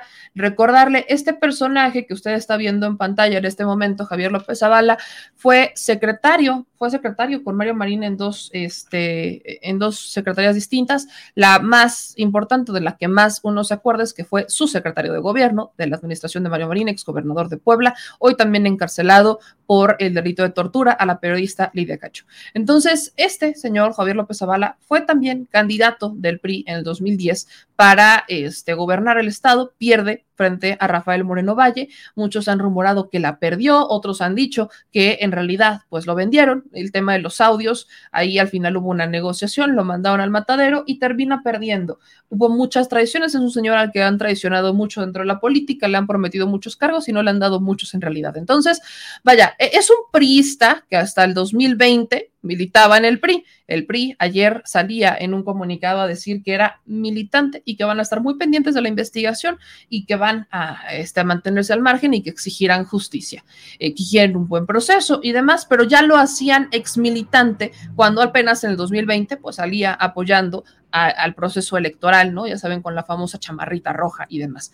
Este señor, este, también también era, tuvo una relación sentimental con la abogada y activista Cecilia Monzón, que fue asesinada el 21 de mayo pasado.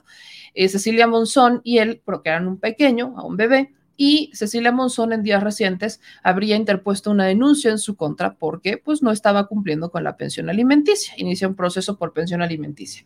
Pero eh, esto, vaya, el tema de la pensión alimenticia estaba en proceso, también Cecilia Monzón tenía proceso abierto contra Jorge Estefan Chiriac por una, este, por, la falsificación de una firma en el proceso electoral previo, en donde la saca de la contienda electoral, además de violencia de género, a Jorge Estefan Chiriac, líder de los priistas de CEPA, según dicen en Puebla, pero actual diputado local del priismo en la capital poblana, bueno, en el estado de Puebla, perdón, este, también tenía este proceso con Cecilia Monzón, muy amigo de este señor, Javier López Zavala, y este Jorge Estefan Chillac pues tiene interés de ser gobernador.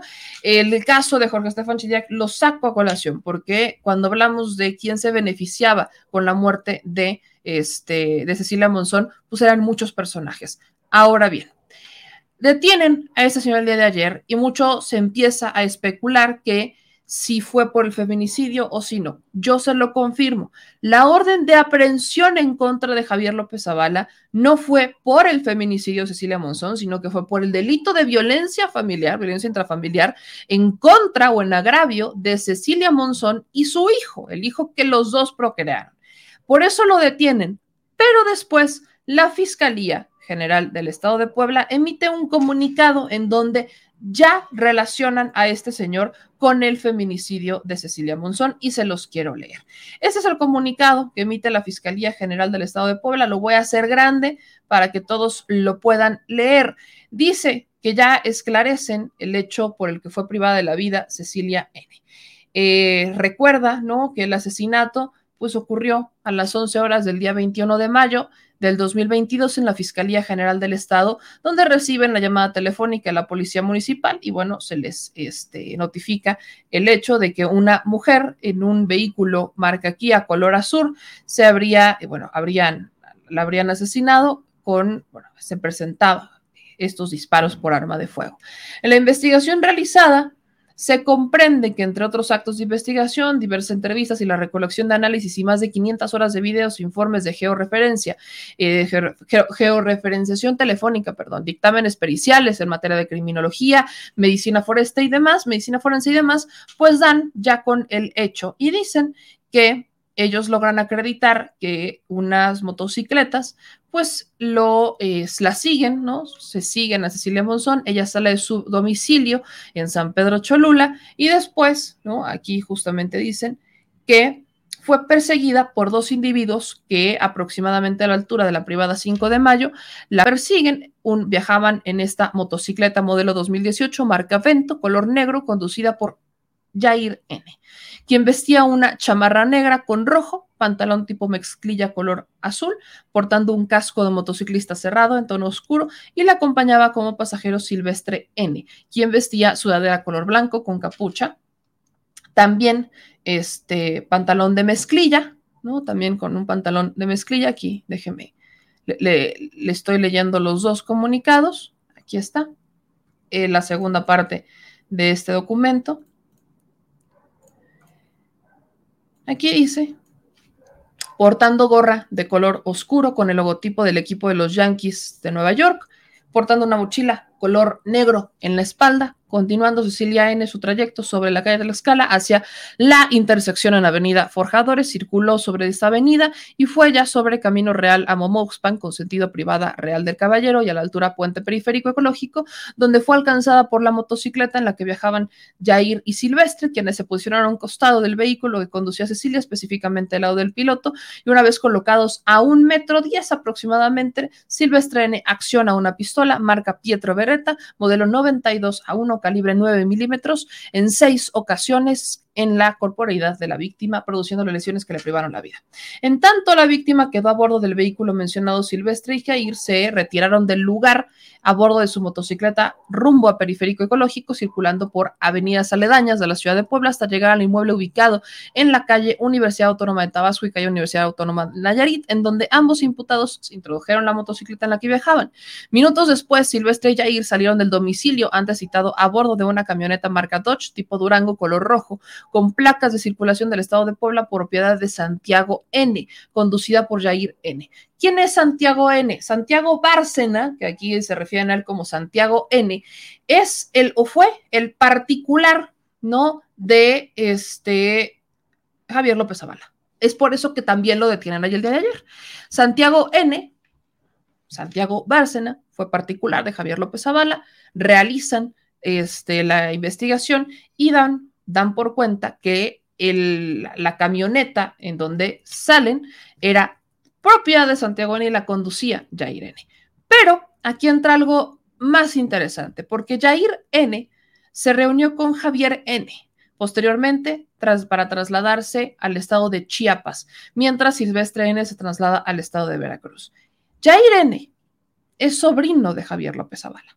Javier López Zavala es chiapaneco, es de origen chiapaneco. Esto, esto salió mucho cuando fue candidato en el 2010, que por eso no podía ser gobernador del estado de Puebla, aunque llevaba toda su vida viviendo ahí. Pues sí, Javier, Javier López Zavala es originario del estado de Chiapas y Yair N también.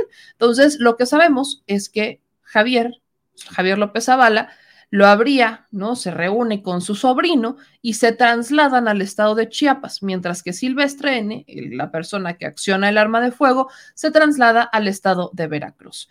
Aquí es cuando ya establecen un vínculo y cuando ya establecen la, este, la relación del asesinato de Cecilia Monzón con el político priista, en donde interviene la camioneta en la que salen, es propiedad del particular de Javier López Zavala, el que está, en uno de los que está dentro de esta motocicleta, o que va montado en la motocicleta para asesinar a Cecilia Monzón, es sobrino de Javier López Zavala, y después se reúne el sobrino con su tío para trasladarse al estado de Chiapas. Aquí ya se establece el vínculo y se establece, vaya, la, el cómo fue el asesinato.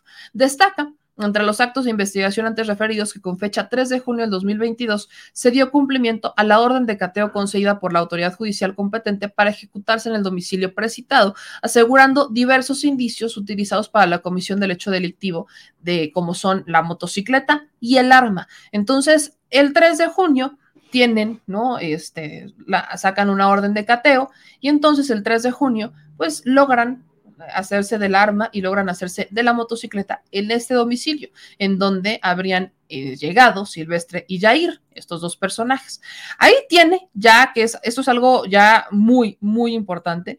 Y por último, ¿no? concluye la Fiscalía General del Estado de Puebla diciendo en este comunicado lo siguiente.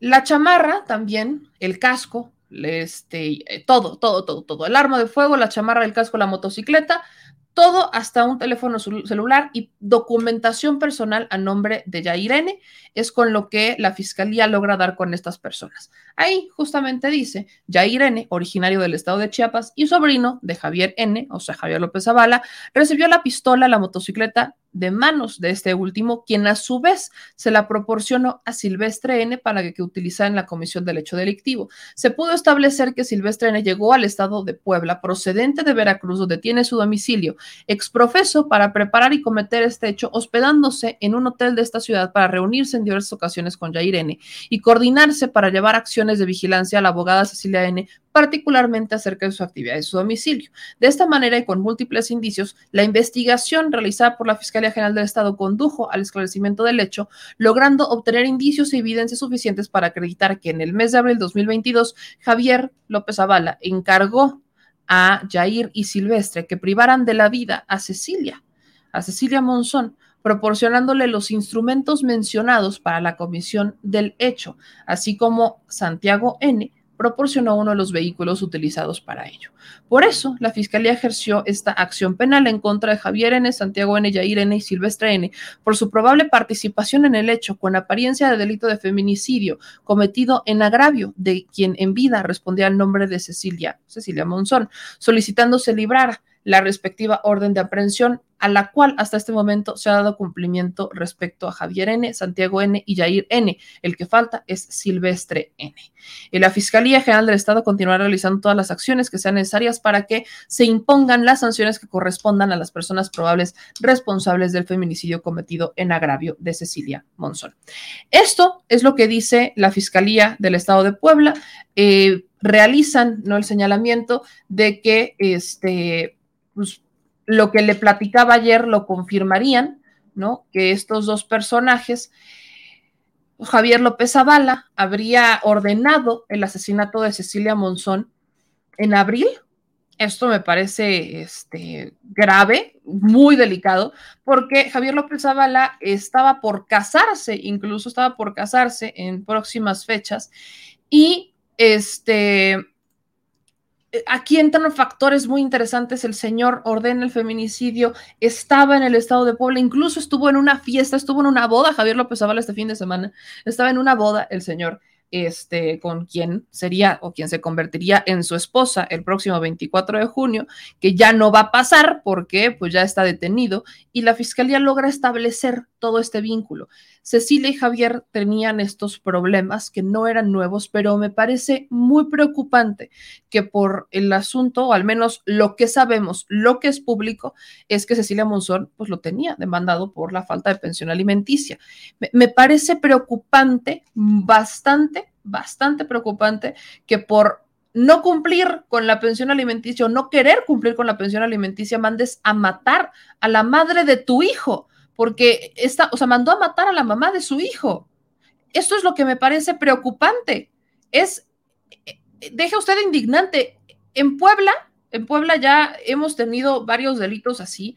Hubo un primer feminicidio que fue muy mediático, el de Carla López Albert, a manos de otro hijo de, de, estas élites poblanas, que era también priista, ¿no? que estaba también ahí en el priismo poblano, y que la mandó a matar utilizando incluso a choferes de políticos para el delito, para cometer el delito, la manda a matar porque estaba embarazada. Porque estaba embarazada y él no quería ser papá y ella sí quería ser mamá. Es indignante, ¿no? Como mujer no, no puedo terminar de, explicarles o de, eh, de decirles cómo, no hay explicación para esto, es indignante, es molesto, es este, híjole, es de esas cosas que uno voltea y dice, no tiene, no tiene cuate, no tiene, no tiene madre, perdón que lo diga así, es temprano, no tiene madre, pero lo más preocupante de todo esto es que son nuestros políticos. Este señor quería ser gobernador. Quería ser gobernador este señor, gobernador del estado de Puebla. Imagínese si hubiera llegado a ser gobernador. Nada más imagínese, imagínese esto. Ahora, los periodistas, ¿no? Los, periodistas están empezando a, hacer como sus, em, sus propias este, conjeturas. Y en una de estas, ¿no? Una de estas conjeturas entra por parte de uno de estos periodistas, ¿no? Paulo eh, que es de los quizás periodistas más respetados en Puebla, ¿no? Como de los eh, reporteros que más investigación hace. Y Paulo, ¿no? Dice que una mujer sería la principal autora intelectual del asesinato de la abogada y activista Cecilia Monzón. Aquí eh, vemos, ¿no? Yo lo voy a mencionar, se remiten a la hija de Javier López Zavala, la hija, una, la, hija mayor de Javier López Zavala, quizás reconocida todavía como este, política también en Puebla, se le fue en algún momento a los golpes a Cecilia Monzón cuando estaba embarazada. Y desde ese momento la violentó hasta el cansancio. Entonces, eh, no me extrañaría, por eso le digo, no me extraña todo esto, pero me indigna profundamente como mujer, como poblana, como persona, que los políticos que hombres manden a asesinar a una persona solamente, o sea, por asuntos domésticos que se pueden perfectamente resolver cumpliendo con la ley. Pero además este señor se iba a casar en junio con una chavita de mi edad que fue candidata del PT y de Movimiento Ciudadano en el Distrito 9 de mi estado, un distrito que yo coordiné cuando trabajaba en partidos políticos y que conozco. De hecho, ella, ella era, ella estaba en el PT cuando yo estaba en el Partido Verde, en ese distrito. Esta chica se iba a casar con un señor, con un político, que mandó a matar a la mamá de su hijo para no darle la pensión, entre muchas quizás otras cosas, que Cecilia Monzón probablemente le sabía a Javier López Zavala no se cansaron de violentarla porque, le repito, la hija de Javier López Zavala, cuando Cecilia estaba embarazada, la golpeó. Y desde, o sea, no se cansó en violentarla. No, no, hubo, no hubo falla con eso. No hubo, no hubo falla. Hoy hay un pequeño que se quedó sin su mamá. Hay un pequeño que se quedó sin su madre. Es híjole, es de, es de miedo, es de terror que veamos cómo se concluye esta historia, que le digo, vaya, todavía no se cierra la investigación, falta todavía procesar a Silvestre N.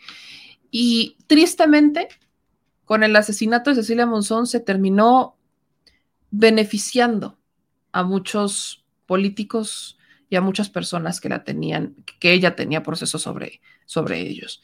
Es, es brutal y es, es completamente lamentable.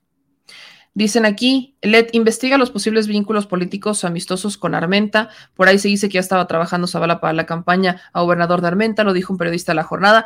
Eh, Armenta tiene, tiene, este, ya lo, lo platicaba el día de ayer, les voy a hacer un video particular con todos estos hilos próximamente para que usted lo entienda de mejor manera porque Alejandro Armenta quiere ser gobernador de Pueblo, quiere ser candidato de Morena, pero también Nacho Mier quiere ser candidato de Morena y también del PRI quiere ser candidato Jorge Estefan Chiriac, que es muy amigo ¿no? de Javier López Zavala y también de, de Alejandro Armenta. Entonces, se estaban moviendo ahí con sus hilos, ¿no? Estaban moviendo ahí con, sus hilos, este, con tal de llegar a la política. Por eso, que por eso es que esto está, está vaya, la, la putrefacción en la política no tiene fin. Me encantaría que lo tuviera, pero hasta este momento no tiene fin. Es un asco. Como dice José Rivas, es, asco, es, asqueroso esto. Entonces, vaya, dice Martina Martínez, si tuvimos un presidente genocida, ¿qué se puede esperar? Octavio, verdaderamente la descomposición social es grave, no hay respeto por la vida. No hay respeto por la vida, claro que no la hay. Dice eh, Irma, claro, tienen mucho poder los políticos y lo mal ejercen, por eso no nos podemos confiar ni de los de Morena, hay que acompañarlos, reconocer lo bueno y denunciar lo malo. Así es. Pues bueno, yo los dejo con esto. No fue una muy buena noticia con la que cerramos el espacio el día de hoy, pero nos vemos en la noche, ¿no? Nos vemos en, a las nueve de la noche para darle continuación a nuestras noticias y le mando yo un abrazo, una fuerza a todos los que son víctimas, a todos los familiares. De verdad que se necesita mucho temple, mucha fuerza para seguir este camino después de perder a un familiar. Vamos a ver qué pasa con esto. Es una triste noticia, pero les mando un abrazo a todos. Ahorita me aviento todos sus comentarios.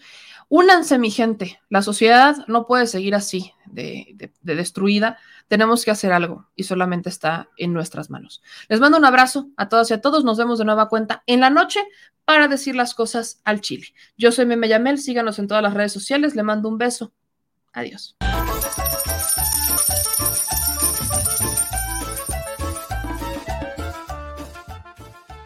Al Chile Recuerda que una forma de apoyar nuestro proyecto e impulsarnos a generar más y mejor contenido es a través de los superchats en nuestras transmisiones en vivo.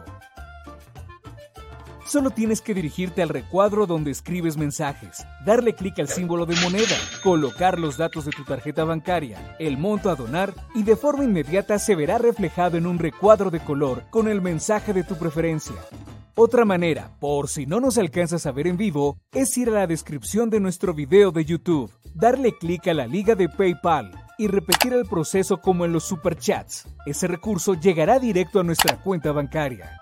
En Facebook también puedes apoyarnos de forma mensual. En el inicio de nuestra página encontrarás el botón Quiero colaborar. Ahí podrás adquirir una membresía que nos impulsará a seguir combatiendo la infodemia desde esta plataforma. Y si eres de los que no confía en la tecnología, puedes hacer un depósito o transferencia a nuestro número de tarjeta Banamex, desde cualquier establecimiento, banco y hasta tu aplicación móvil. Anótalo. El número es 4766-8415-9203-0897. Recuerda, esto es completamente voluntario y es una forma de apoyar e involucrarte más con este proyecto independiente. Hazlo tuyo y comparte.